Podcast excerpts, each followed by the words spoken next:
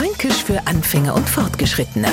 Heute zwischen dunkel und six minute. Der Neufranke, der jetzt ansatzweise verstanden hat, zwischen dunkel und du siehst mich nicht, denkt sich vielleicht, ah, heute spielen sie blinde Kuh in der Nacht. Nix da. Es gibt Sachen, die machen manche nicht gern am helllichten Doch. Die Sachen warten noch auf zwischen dunkel und six minute.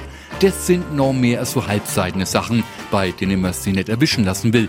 Zwischen dunkel und six minute taucht da einer auf, der mitten in der Nacht vor unser Haustür steht und wenn man an Franken am liebsten in Götz von Berlichingen entgegenschleudern geht, geht es a eleganter. Was was, du kost mir mal zwischen dunkel und sechs Minuten. Das übersetzt sie jetzt nicht, nicht dass mir einer abpasst, und zwar zwischen dunkel und sechs Minuten.